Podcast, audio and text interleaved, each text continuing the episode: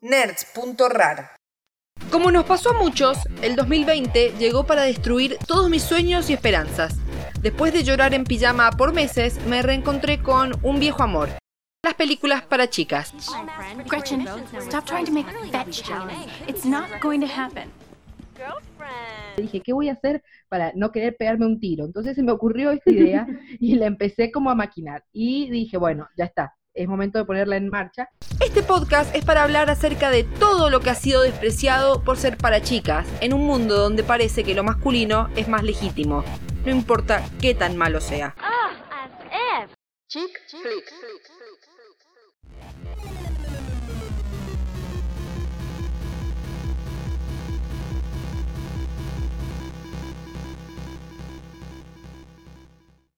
Bienvenidos y bienvenidas a un, el primer episodio de esta edición limitada de los Nerds Heredarán la Tierra, que se llama Nerds.rar, y esta va a ser una edición dedicada al chick flick. Estoy con China de Chinéfila, que nos va a estar acompañando hoy. Hola, ¿cómo andan? Bueno, China, contanos un poco qué sería el chick flick. Bueno, el chick flick se le dice eh, básicamente a las películas que son pensadas para mujeres, ¿no? Que, están pensadas para un público femenino, son esas típicas que los hombres ven y dicen, ah, no, esa no, es re de mujer. Eh, básicamente es así de fácil lo que significa chick. O sea que están definidas no tanto por un contenido necesariamente, o sea, sí, sí por un contenido de lo que se piensa que le va a gustar a las mujeres, pero porque está dedicado más como a una, pensadas para un mercado particular. Exacto. Lo, importante acá es el público y no tanto el contenido de, de, la película. O sea, el contenido sí que esté pensado, que le guste a, a una mujer. Creo que, que, hoy está un poco eh, parado ese, ese, género por un tema de que cambió mucho, ¿no? La, la mente de la mujer y, la visión y los gustos y lo que quieren ver. Y, antes era todo demasiado rosa, me parece.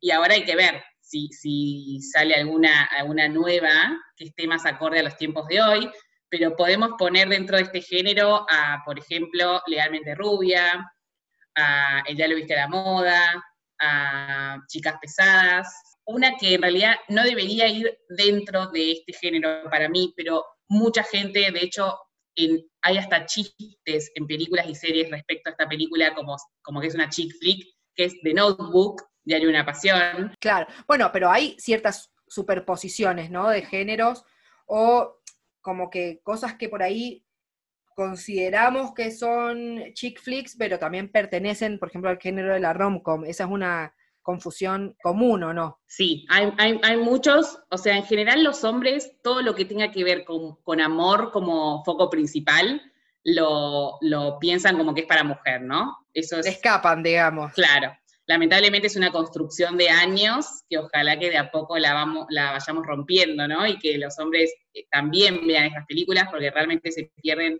cosas hermosas, como, bueno, las dos eh, somos fans de, de, About Time o Cuestión de Tiempo, que es una película que sí, tiene un montón de amor, pero es un amor muy general, porque es un amor a la familia, un amor propio, un amor romántico, tiene como todos tipos de amor, ¿no? hasta un poco de amor a la vida, ¿no? Como. Total. Esa es un poco la. Y es, la, y es la vida misma también. Yo creo que hay películas que eh, son una buena entrada para este género más rom-com o romántico, que realmente es para todo el mundo. O sea. Totalmente. Bueno, yo tengo la suerte, o no sé, pero de vivir en una familia de hombres fans de las rom-com. Mi papá es como súper fan, creo que ha visto cuando Harry conoció a Sally como 40 veces, así que, y mi novio también, no, es, no era tan fan al principio quizás, pero como que ya después de 10 años lo hemos ido adoctrinando acá en mi familia. Y, y la verdad que sí, me parece que es un género, lo que tiene por ahí la, la comedia romántica es que, y también las películas así para chicas, los chick flicks, es que la, la calidad puede variar muchísimo, muchísimo. Sí, o sea, sí. podés tener obras maestras creo que en cualquier género, pero pasa mucho que como son tan populares y como que garban tanto este tipo de películas, que muchas veces se mandan a hacerlas sin tener la más pálida idea de lo que están haciendo o haciendo, no sé, cualquier cosa, me parece a mí, sobre todo en la comedia sí. romántica, lo veo muy a menudo como, ¿qué onda esto? Sí, además, como, como el género de comedia romántica tiene unos puntos claves, que es ser bastante ligera, no ser tan profunda, ser previsible. Es como que al final no le pedís tanto a la, a la rom-com, ¿no? Entonces, al no pedirle tanto y al saber que pueden jugar dentro de esas reglas, a veces sale cualquier cosa, ¿no? Total, totalmente. Aparte, tiene un poco de inverosimilitud la comedia romántica, ¿no? O sea, como que se te apaga un poquito esa, esa cuestión crítica de, bueno, esto podría pasar, ¿no? Entonces, a veces eso se estira un poco demasiado. Sí, total. Yo, creo que una de las cosas por las que las amamos es por eso, porque nos hacen pensar en, en cosas medias fantasiosas que ojalá te pasen y que quizás a alguien, a uno en un millón, le pasó, pero no son cosas reales en general que pasan a menudo. Pero, pero sí, hay veces que realmente se van a, a, otro extremo que ya es hasta difícil de empatizar, ¿no? Porque es como que, bueno, dame un poquito de realidad por lo menos. Por ejemplo, bueno, una de mis, una de mis favoritas de la vida es Notting Hill, eh, un lugar llamado Notting Hill, y si bien hay toda una, una, una parte media fantasiosa, ¿no? Yo creo que obviamente no es el único en la vida que eh, pudo enamorarse de un famoso y salir con el famoso, ¿no? Tenemos ahora la chica esta australiana que, la moza que se enamoró de Zac Efron, o sea, son cosas que existen en la vida. Bueno, la esposa de, Matt Damon, ¿no? También. Es una argentina que no es famosa, por lo menos. Exacto, o sea, si bien no es algo que pase a menudo, ni te va a pasar, sí son cosas reales, que pueden pasar, digamos. Claro, totalmente. Paréntesis, amo Notting Hill. Vos sabés que el guionista de Notting seguro que sabés que el guionista de Notting Hill es el director de About Time. Sí, sí, y también guionista. Es un genio. Y también de Love Actually, que es otra de mis favoritas. Total, totalmente. Y tiene otra peli que nada, o sea, que no entra tanto en esa onda, digamos, pero que me encanta también, que se llama The Boat That Rocked. Y también es guionista de Bridget Jones, otra de mis como ídolas. Bridget Jones es una buena opción para eh, hablar de, de esas películas que no entran especialmente en un género, sino que comparte un poco, ¿no? Porque Bridget Jones tiene la pata romántica, pero también la pata más de amor propio, ¿no? Que el foco principal eh, quizás no termina siendo el amor romántico en la película. Sí, totalmente. Sino el amor propio. Y hay, hay como hay una, un balance, podríamos decir, entre una, y la, entre una cosa y la otra, y lo vemos un poco a lo largo de toda la trilogía. Hay momentos en los cuales es muy importante lo romántico, pero un poco como que también incluso, por ejemplo, en, en la primera, ¿no? En Bridget Jones, el diario de Bridget Jones, ella mm, recién puede tener una relación con, Mark, ¿no? El, hombre perfecto, porque Colin Firth debe ser como... El Darcy real, ¿no? Sí, es total, totalmente. Sí, sí, exactamente.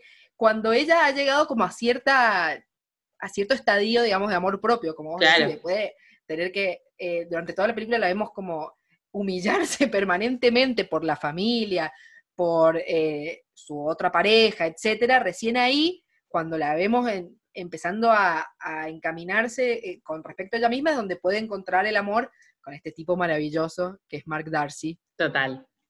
Sí, sí. Yo, creo que ahí también hay una, hay una confusión a veces entre esas películas, si son rom-com o no. Porque algo muy importante para tener en cuenta con las rom-coms es que en todas las rom-coms el amor tiene que ser el foco principal. O sea, el, chico conoce chica, chica conoce chico, tiene que ser como lo principal de esa historia. Y todo lo otro secundario.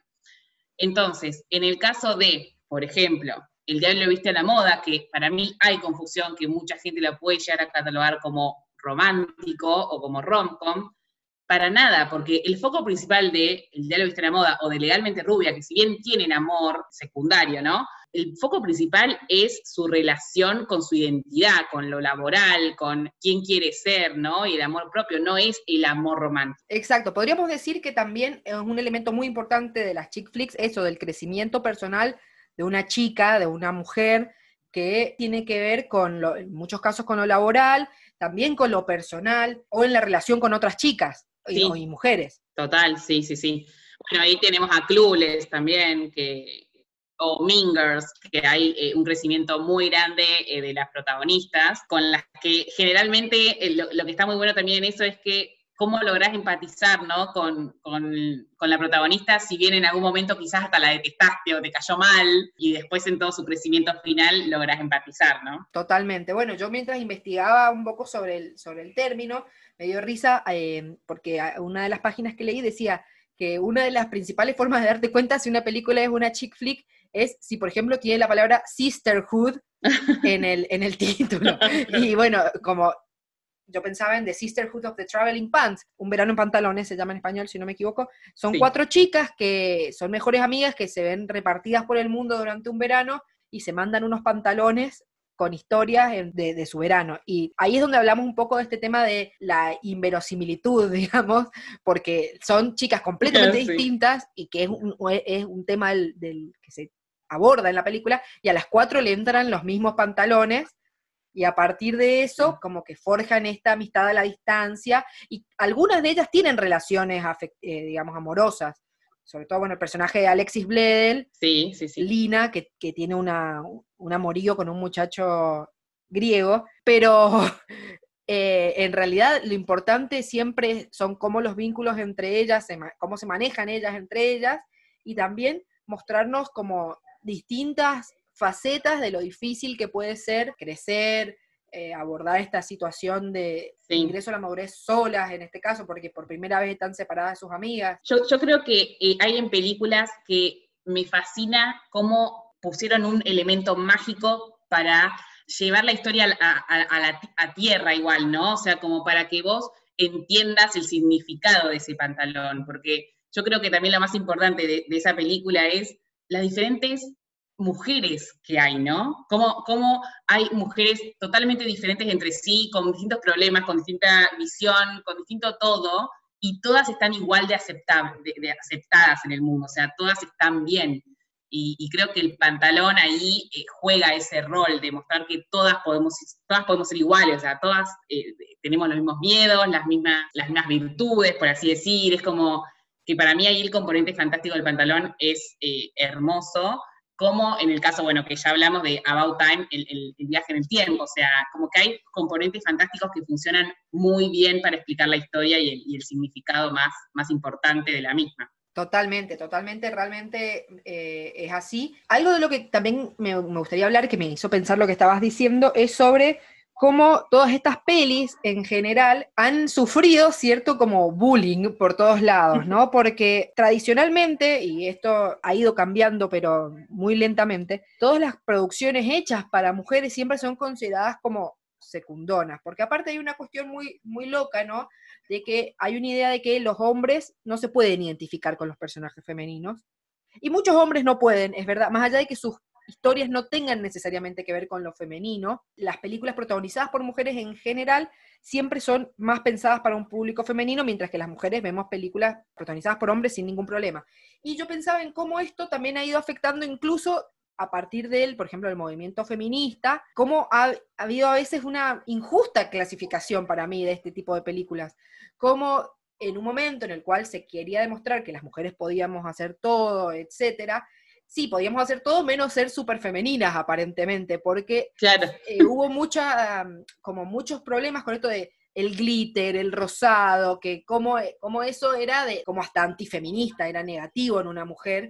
Incluso cuando salió Mujer Maravilla, James Cameron, que ya de por sí es un hombre, o sea, no sé quién lo invitó a opinar, como que salió a decir que era demasiado linda, demasiado femenina, que una verdadera heroína debería ser como Sarah Connor, o sea, simplemente haciéndose autobombo a él. Ay, no, eh, sí, sí, te da mucha bronca eso. Y yo creo que recién ahora se está también revalorizando esto, ¿no? Eh, si nos gustan los, los, sentimientos y nos gustan las historias de amor y ponernos vestiditos rosados, también está perfecto. Y creo que está un poco eso en, el, en la base de lo que vos decías sobre The Sisterhood of the Traveling Pants, yo también lo pienso en Sex and the City, la idea de podemos ser completamente distintas y está exactamente bien de cualquier manera. Sí, total, y para mí una, una referente eh, importantísima en esta época, que me da mucha felicidad que muchas mujeres jóvenes puedan tenerla, es Greta Gerwig. Para mí ella es la bandera del real feminismo, ¿no? Del, del feminismo de decir todas las mujeres están bien con sus diferentes pensamientos, con sus diferentes sueños, ¿no? Que lo trató de, plasmar en, en, Little Woman, en, Mujercitas, que tenés la mujer que lo único que quiere es casarse y tener hijos y con eso es feliz, y la mujer que quiere ser libre y, ser independiente, como Joe, ¿no? Y, está hasta la frase exacta de decir, que mis sueños no sean los mismos que los tuyos no quiere decir que sean menos importantes, ni menos feministas, ni menos lo que quieras. O sea, creo que ahí está la base de, lo que realmente debería ser el feminismo, ¿no? No juzgar a la mujer que piensa distinto a vos. Es como que ah, se fue todo a tal, al tal extremo que ahora está mal si te sigue gustando lo que, lo que parecería ser antiguo que le guste a la mujer. Totalmente. Yo creo que eso es algo que recién ahora estamos como empezando a ver y lidiar. Por supuesto que no podemos negar que muchas de estas películas y producciones, sobre todo de los 90, tienen un montón de falencias en cuanto a cuestiones de representación. Claro, sí, con los ojos de hoy sí, ¿no? Pero a mí siempre también pienso que me molesta mucho cuando eh, las analizamos con los ojos de hoy, cuando es algo que se hizo hace muchos años y claramente el mundo no era como hoy, entonces no se le puede pedir a una película que se hizo en los 90 que, sea actual. Totalmente, pero también hay que saber reconocer cuando esas películas, de hecho, en su época, o series, por ejemplo, fueron hasta revolucionarias. Yo esto lo discuto, pero a morir, a morir sobre Sex and the City. Es una serie que sí, Big es un tóxico, sí, se centra un montón en cuestiones por ahí superficiales, etcétera. Pero vos sabés lo revolucionario que era en esa época, cuatro mujeres ya entrados sus 30, sin casa, que no estuvieran casadas y estuvieran hablando de sexo en la televisión. Y siendo libres con los hombres, ¿no? Tenían mil novios y no pasaba nada. Exactamente. Entonces sí, hoy pueden haber cosas que quizás no haríamos. Si hoy existiera Sex and the City, probablemente habría cosas que serían distintas pero en realidad por ahí damos tan por sentadas cosas que hoy en día vemos que no pensamos en que gracias a, series y películas como estas hemos podido llegar ahí. Para mí eh, el, caso de Sex and the City es fundamental porque realmente pone la sexualidad femenina en un rol súper protagonista, algo que no existía tanto antes.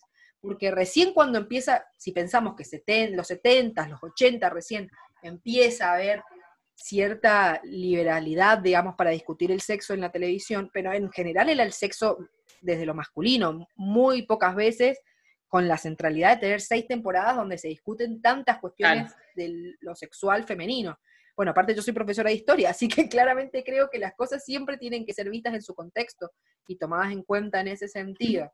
Bueno, para mí otra muy revolucionaria como figura femenina es eh, Laura Lorelai Gilmore. Amor de mi vida ella en, la época en la que salió Gilmore Girls, una mujer como Lorelai, tan independiente que no se casaba, tenía su propia, o sea, su propia casa con su hija que la había criado sola, que estaba buscando crecer en el trabajo y tener su propio hotel. La verdad que no era común. Sí, totalmente. Aparte pensar, me parece a mí que está algo que tiene buenísimo Gilmore Girls es que vas, o sea, aparte de un hecho que podría haber sido súper trágico, digamos, ¿no? Como es el embarazo adolescente, pero lo, lo, resignifica de una manera mucho más feliz, ¿no? O sea... Sí, sí, como más, como más de resiliencia, ¿no? De, que, bueno, agarró las riendas del destino que le tocó y, hizo un imperio, no es que se quedó ahí con todo el drama. Y además, para mí otra importancia gigante de Lorelai es su inteligencia, ¿no? Su inteligencia para, para hablar, para contestarle a los hombres. Eh, realmente para mí es una figura súper importante, más si la contextualizás en la época. La forma en la que se le planta incluso a la autoridad, ¿no? que son sus padres, fundamental. Eh, eh, creo que, bueno, Gilmore Girls, en general, como que en, en las series no se habla tanto de esto de los géneros por ahí o del chick flick, pero definitivamente Gilmore Girls o Sex and the City, o bueno, todas,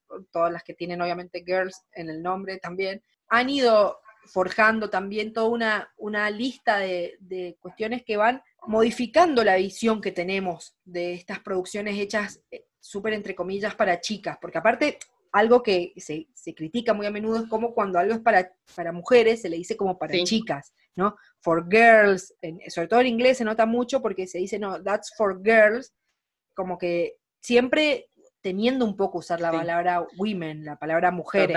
Y además es lo que, eh, lo, que decís, lo que dijiste antes del hecho de que porque diga girls o porque la protagonista sea femenina, los hombres ya piensen que, es para mujeres y que no se van a identificar, ¿no? Como, cuando, cuando nosotras eh, nos pudimos identificar y amamos películas como El Señor de los Anillos o Star Wars, que en su mayoría son hombres los, protagonistas y en general el elenco entero casi son todos hombres y, nosotros no tenemos problema con quién es el que está eh, como principal en una película, ¿no? O en una historia. Nosotros nos identificamos igual con la historia y con el protagonista, sea quien sea el género. Y es la razón también por la que, por ejemplo, Harry Potter no es considerada una película para hombres, obviamente, pero por mucho tiempo los Juegos del Hambre sí fueron consideradas una película más para chicas. Y la historia en sí, al, fin y al cabo, es, es, muy similar, o sea... Mucho más para hombres en cuanto a la violencia y la acción que Harry Potter. Claro, si consideras esos elementos como, como para hombres, y al fin y al cabo, de fondo, las historias son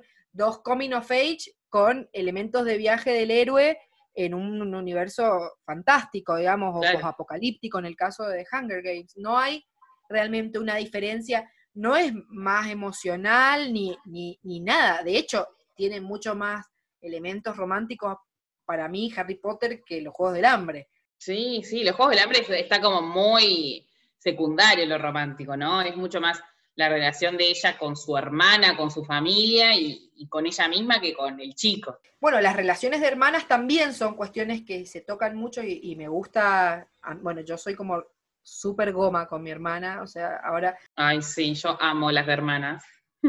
y, me gustan mucho porque creo que son cosas que por ahí no, vemos tan reflejadas, o sea, ahora recién hemos visto mucho, por ejemplo, me, por eso me encanta Frozen a mí. Ay, sí, te, iba a decir eso, tengo que admitir que Frozen, mira lo que te voy a decir, ¿eh? pero me parece que Frozen es la mejor película que hizo Disney en la historia. Frozen me parece que es un hito en, la historia de Disney y además porque en el momento en el que llegó, ¿no? Porque llegó justo en el momento que se estaba dando todo este cambio y cómo tenían que, ver la mujer, las, generaciones más chicas.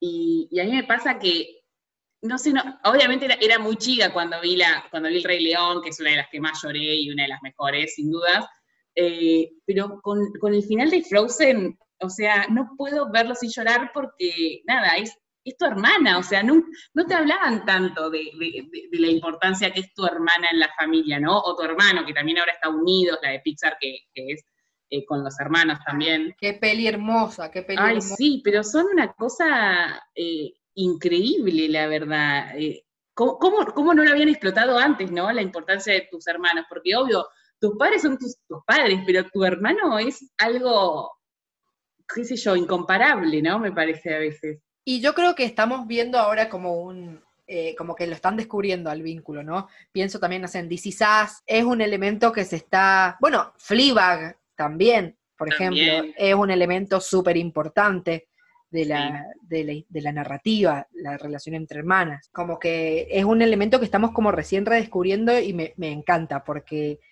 sobre todo da espacio también para, incluso en los hombres, también para profundizar quizás los sentimientos de una forma quizás, mm, ¿cómo decirlo?, más segura para ellos, ¿no? Porque ellos tienen como cierta inseguridad a la hora de, expresar afecto o sentimientos hacia otros hombres, pero como que lo que te favorece, digamos, el ámbito de la hermandad es que como que te quita todo ese miedo súper boludo que tienen a, no, que parecer gay, no sé, qué es lo que piensan que va a pasar, ¿no? Sí, sí, sí, la verdad es que algo, algo que con esto que dijiste es que si bien eh, lo femenino está mejorando un montón, la verdad que más allá de que falte un montón eh, para, estar excelente, se mejoró mucho, o sea, yo nací en los 90, así que para mí es un cambio terrible lo, que hay en cuanto a la visión femenina y, en cuanto a la mujer, al lugar en la mujer en el mundo, pero yo creo que también, que, están dejando de lado al hombre también, ¿no? Al hombre en el sentido de que el hombre también puede llorar, también puede hablar de sentimientos, también le puede gustar el amor. Creo que todavía le falta también al hombre para, ser más igual, por así decir, y no estar tan encasillado. Yo creo que a ellos les falta muchísimo en ese sentido. Hace unos años en un congreso presenté un trabajo sobre la evolución del rol femenino y la evolución de la masculinidad en las pelis de princesas. Y cómo la masculinidad también ha tenido que cambiar y cómo le está llevando muchísimo más pero, por ejemplo, en las pelis de Disney lo vamos viendo cómo pasan de ser personas, no sé, perfectas y que casi son iguales entre sí, como pueden ser los príncipes de las pelis. Ay, eran unos muñecos de torta que tipo no, no hablaban.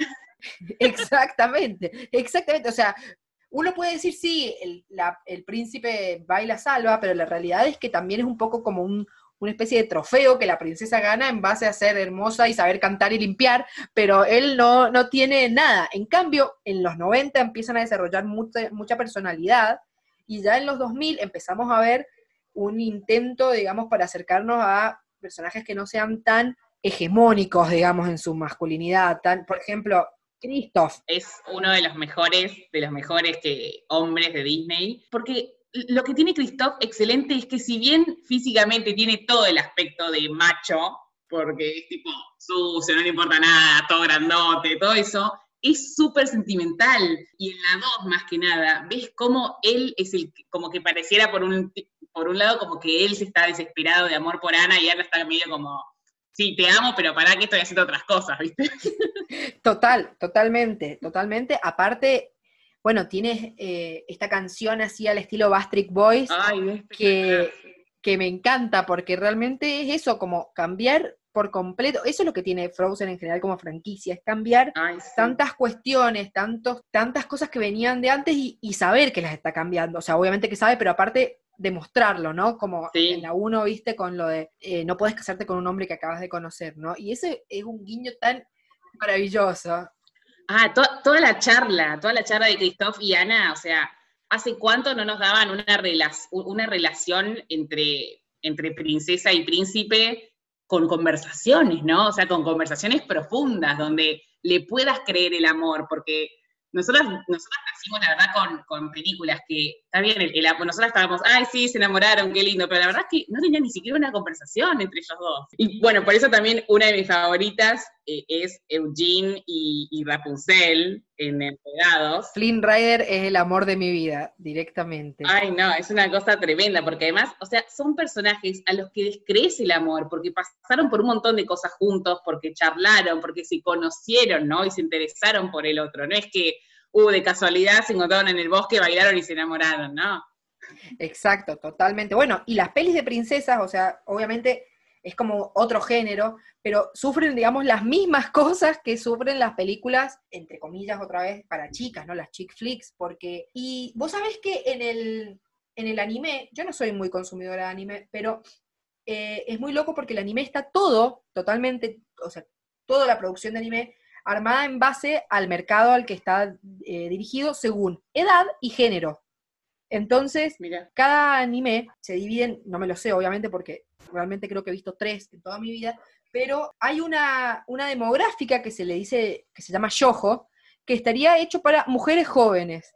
Y ahí entrarían Sailor Moon, Sakura Card Captor y, y todas estas cuestiones que ahí se muestra tan obvio cuáles son las ideas aparte que tienen sobre la feminidad, porque son todas puro eh, brillo y en Sakura ponerle todo tiene forma de corazón o de estrellita. Em, pero lo que me sorprende es ver cómo a lo largo de todas las producciones, sean de distintos países, sean, qué sé yo, pienso series, películas, Disney, los animes, todas al fin y al cabo siempre terminan creando como un nicho especial de pelis con un público femenino en mente, y como en realidad es re loco porque son como un poco menospreciadas por, por ejemplo, la crítica, por, eh, por supuesto, obviamente, no sé, los premios, etcétera, no se le va a dar, no, se le ha dado creo que nunca un, un premio a una chick flick. Bueno, sin ir más lejos, lo que hicieron con Little Women, que fue indignante, o sea, que no la nominaran a Greta, me pareció una de las cosas más indignantes de, una...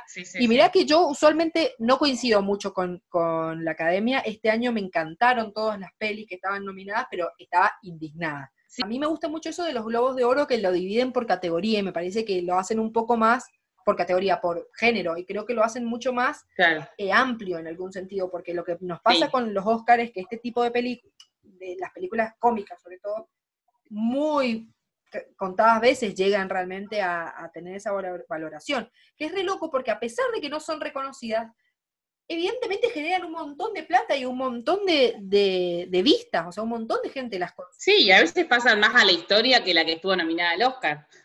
Algo que a mí también me pareció horrible, y podemos llegar a decir que tiene una pata rom como chick flick, si bien no, no iría a ninguno de esos dos géneros, pero tiene una pata, es La La Land, que estuvo a punto de ganar el Oscar, que en realidad yo pienso que lo ganó, básicamente, porque porque ¿quién se acuerda de Moonlight? Nadie. Mal, totalmente, totalmente. Nadie en el mundo ni la vio ni sabe nada sobre esa película, pero La La Land es una película que ya es un clásico, ¿no? Pa- pasó a la historia. Bueno, por alguna razón los musicales siempre son relacionadas también mucho con las chicas y si no con los gays, eh, que es algo que no, no puedo terminar de entender por qué cantar es, es de, es chica de repente. Y, y la literatura también, la literatura para chicas, de chicas, ¿no? la literatura romántica, cómo son tan a menudo menospreciadas que muchas veces se dejan pasar cosas que están re interesantes dentro de las mismas, de las pelis, ¿no? Sí. Yo pienso, bueno, una, una peli que me encantó, que es considerada una chick flick,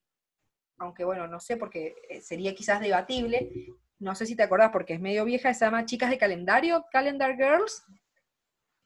De, Sí, eh, sí. Por eso digo, por ahí es discutible lo de chick girl, chick flick, porque como chick hace tanto referencia a chicas jóvenes y estas son unas señoras grandes. Pero digo, es una, es una peli hermosa que tiene un montón de cosas que hoy en día, de hecho, se están discutiendo mucho sobre la valoración de la vejez, etcétera. Viste que es una discusión Sí. que.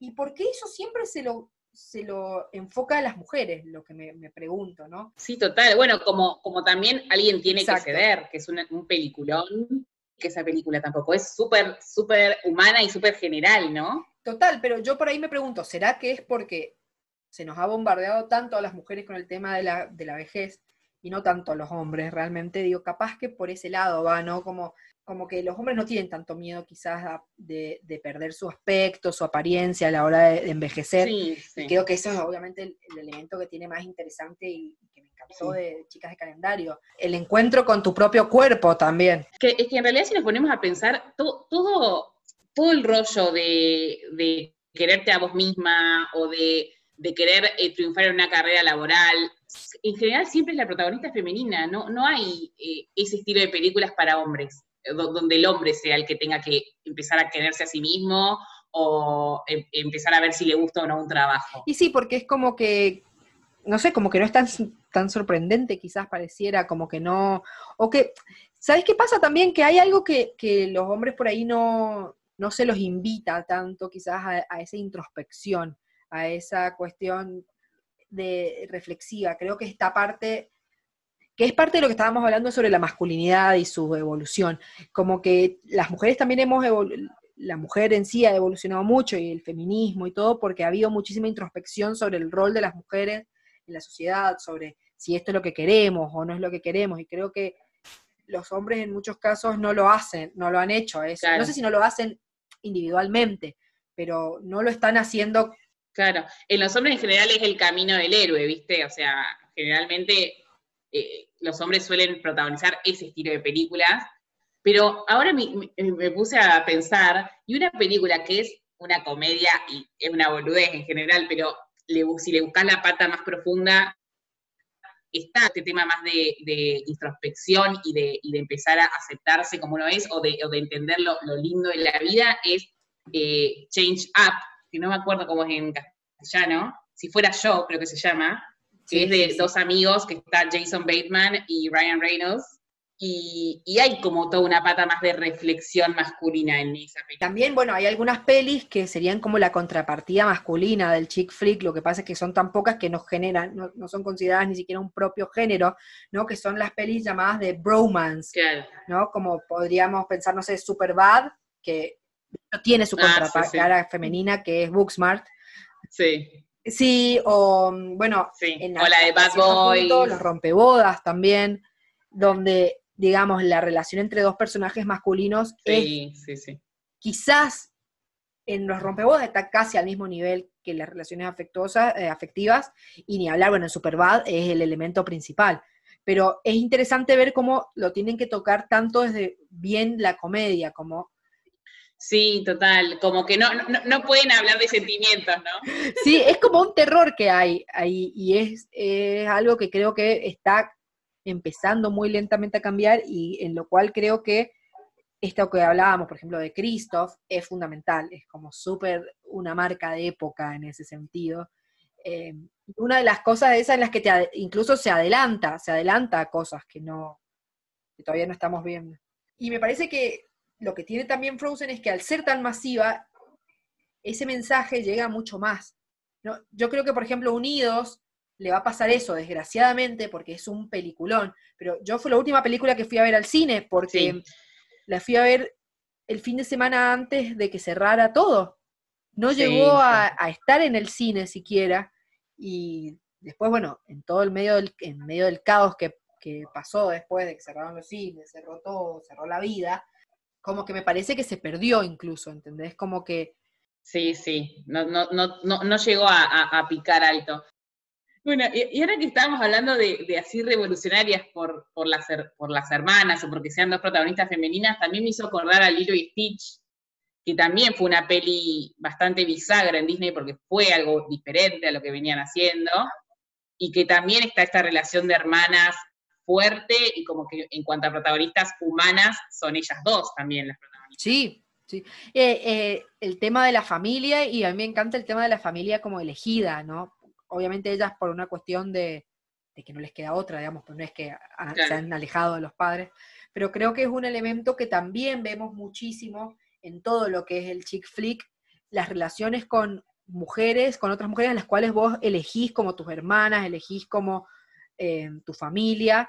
Eh, pienso, por ejemplo, qué sé yo, en el caso que hablábamos recién de Sisterhood of the Traveling Pants, donde ellas cuatro son como hermanas y tienen que enfrentarse a los problemas que hay dentro de la familia de cada una de ellas y cómo por ahí tienen mucha más relación entre sí que con, con sus verdaderas familias. ¿no? Sí, sí, como en las de antes, en, en las, como que parece que en las películas de antes toda la relación entre mujeres la llevaban más a la competencia, ¿no? Sí, totalmente. Porque tenés, no sé, Cenicienta con las hermanastras, tenés a eh, Mingers, que todas se compiten entre sí. Em, bueno, en In Her Shoes, la de Cameron Díaz y Johnny Colette, también son dos hermanas que compiten, hasta después, bueno, lograr quererse. Sí, ahí hay como una cuestión de, de, evolución de los personajes, ¿no? De ambos hacia un lugar más de cercanía entre ellas. Claro, pero viste como que está mucho ese, ese tema de la competencia entre mujeres, que, creo que eso fue algo también que cambió Frozen, porque Frozen en ningún momento las pone como a competir a Ana y a Elsa, sino que las pone como alejadas por un tema, bueno, de miedos y de, de todo lo que les pasó, pero no, no, las, no las pone como en competencia. En mi opinión, en ese caso también una que empezó quizás eso y me encanta, y también es una peli que no, no fue tan aclamada, La princesa y el sapo. Sí. Tiana y su amiga Charlotte, eh, que tenían todo, o sea, estaba todo dado cuando empezás a ver la película para que pienses que Charlotte va a ser un problema, va a ser eh, mala, va a ser eh, digamos, la típica chica linda de la película adolescente. Sí, ¿cómo tenés esa, esa visión ya, no? La visión de que la, otra mujer va a ser la mala, no, no, no, no puede ser la buena, tiene que ser la mala. Encima lo que pasa también es que justo Charlotte entra justo en el estereotipo de la chica hermosa de la secundaria, o sea, de las pelis por el adolescentes, la chica súper linda, pero que para mantener su, su, prioridad tiene que ser malvada. Claro. ¿no? Que que la vemos en, tantas películas, sobre todo en las adolescentes, y cómo nos sorprende, ¿no? Porque es una, un personaje enamorado del amor que es capaz de hacer cualquier cosa por el amor porque, y por su amiga. Sí, sí, pero son muy pocas, creo que contás con, las dedos, con los dedos de la mano, las que, las que lograron hacer, eh, más que nada las de dibujitos, que las, que las mujeres eh, sean compañeras, porque, y no sean eh, como rivales, ¿no? Como en, en La Sirenita, o sea, lo de Úrsula y Ariel es una cosa espantosa. O sea, hasta, hasta lo que le dice Úrsula a Ariel, porque hasta ella le dice cosas como los hombres las prefieren calladas y un montón de bajadas de líneas que son tremendas. Pero yo creo que es importante pensar que lo dice la, villana igual, también es un poco esa la, está bueno. Es que para mí la bajada de línea está ahí, en, decir, en, decirte no, o sea, no tenés que estar callada, o sea, como que era una bajada de línea positiva para la mujer, creo yo. Como lo mismo en, en La Bella y la Bestia, que Bella lee y, Gastón le dice, la mujer no tiene que leer porque le va a dar ideas, y se lo dice el villano también, entonces es como que te están diciendo, Total. atención acá. Vos sabés que también leyendo sobre el tema del chick flick, ¿vos sabés cuál es considerada una de las primeras películas que podría ser una chick flick o como un antecedente? Es Breakfast at Tiffany's. Ah, mira, la verdad que hoy, hoy no, o sea, como que no me parece tanto, por un tema de que Breakfast at Tiffany's es como, es, algo tan diferente lo que se muestra en esa película, y, la protagonista, ¿no? Es tan diferente al estilo de mujer que se suelen poner en las chick flicks, que, que, me, que me da a pensar, porque además, si bien tiene todo ese componente de rom-com, chick flick como New York, el interés romántico, la ropita y un montón de esas cositas, es, es, un drama, o sea, es un drama la película. Bueno, In Her Shoes es un medio un drama también, o sea, no... Sí, sí, In Her Shoes es un re drama. Creo que eh, está bueno ver cómo, no se la considera, digamos, como que está dentro del género, pero como que sí como una, un antecedente. Claro.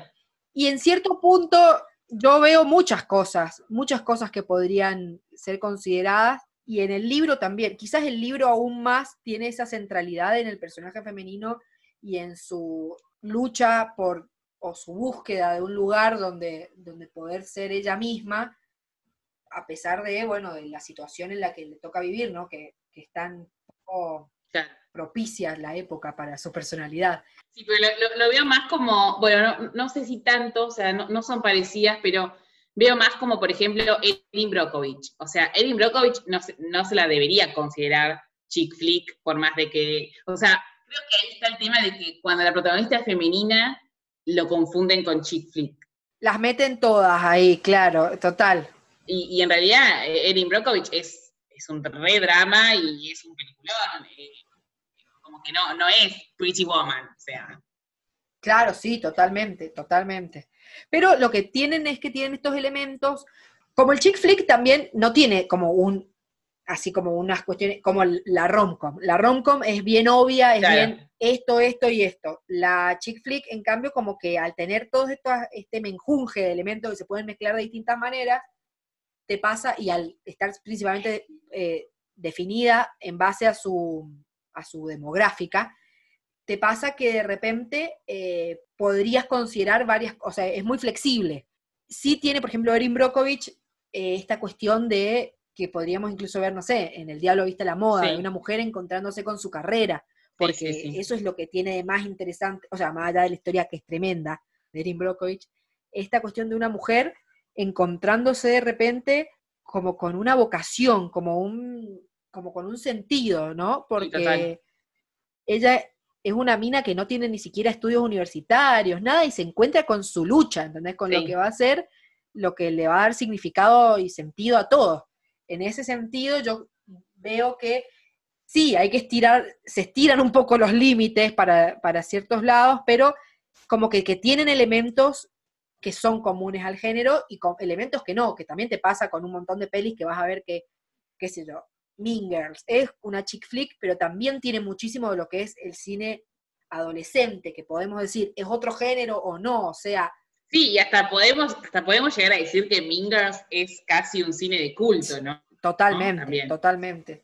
Eh, sí, yo, creo que en chick flick, lamentablemente, eh, si, hay una, si hay una mujer como protagonista, la van a meter en la bolsa, sin importar mucho de qué vaya la historia o, el género en general, ¿no?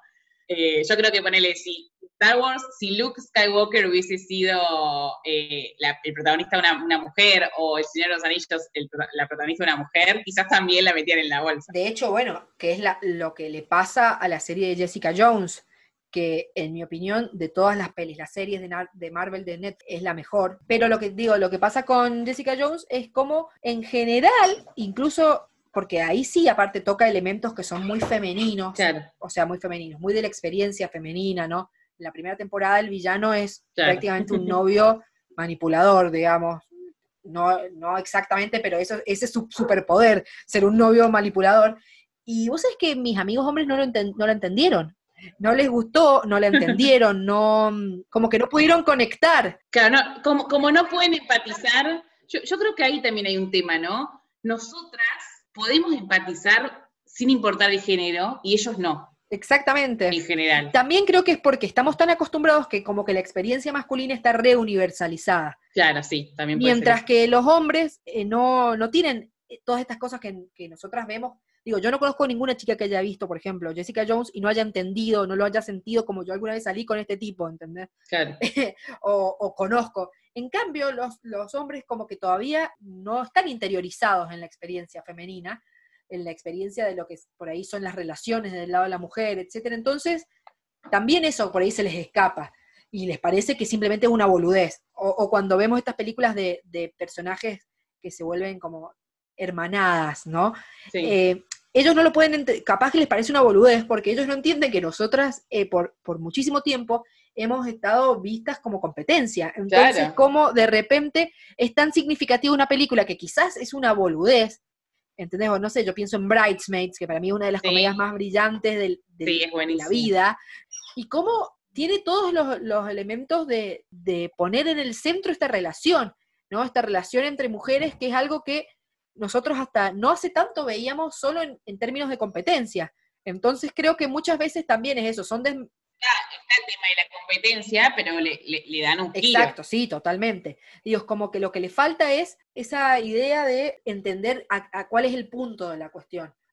Que como siempre las películas y literatura y etcétera de mujeres han sido pensadas para mujeres y los hombres las han consumido menos, como que también les cuesta ver por ahí dónde puede estar lo revolucionario de repente de una peli que te muestra otra cosa. Claro.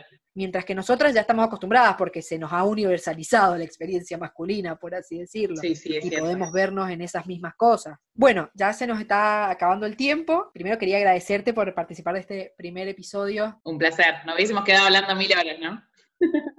Sí, total, totalmente. La seguimos después por WhatsApp. Lo que sí, obviamente, la sigan a China en Instagram, arroba chinéfila. Ahí te tira la posta sobre todo tipo de cosas referidas al cine. Me encanta porque podés tener como noticias, opiniones y descubrimientos también. Sí, versatilidad es mi segundo nombre. Totalmente, y muchísima info de literatura contemporánea que me encanta eso porque está siempre ahí tirando unos, unos tips de, lecturas que me parecen geniales. Y yo le haría a, los hombres que miren estas películas, por favor, y que, y que por favor tiren esa pared que hay y disfruten, que la verdad que las historias son excelentes y que una para arrancar, que creo que les va a gustar, es About Time, que es nuestra favorita, eh, así que pueden arrancar por esa, que bueno, en castellano es cuestión de tiempo. Sí, una, una belleza realmente súper conmovedora, súper conmovedora, o sea, de esas cosas que para mí, a mí me, como que me, dio vuelta la cabeza directamente. Sí, y, súper humana también, eh, como que todos nos podemos empatizar todos podemos empatizar con la historia y con los sentimientos de, Tim. Bueno, entonces, muchas gracias China y muchas gracias a todos por escuchar. A vos y a ustedes. Y bueno, este podcast es la más, así que que también lo escuchen todos. Bueno, muchas gracias China. Chao. Adiós. Nos vemos. Estuviste escuchando Chick Flick. Chick Flick forma parte de Nerds.rar, una serie de podcasts de los nerds heredarán la Tierra. Podés encontrarnos en Spotify, Evox y todas las redes de podcast, además de Facebook, Instagram y Twitter. Chick Flick está producido y conducido por Angélica Jiménez junto con el equipo de Los Nerds Heredarán la Tierra. La música es de Winnie Winnie.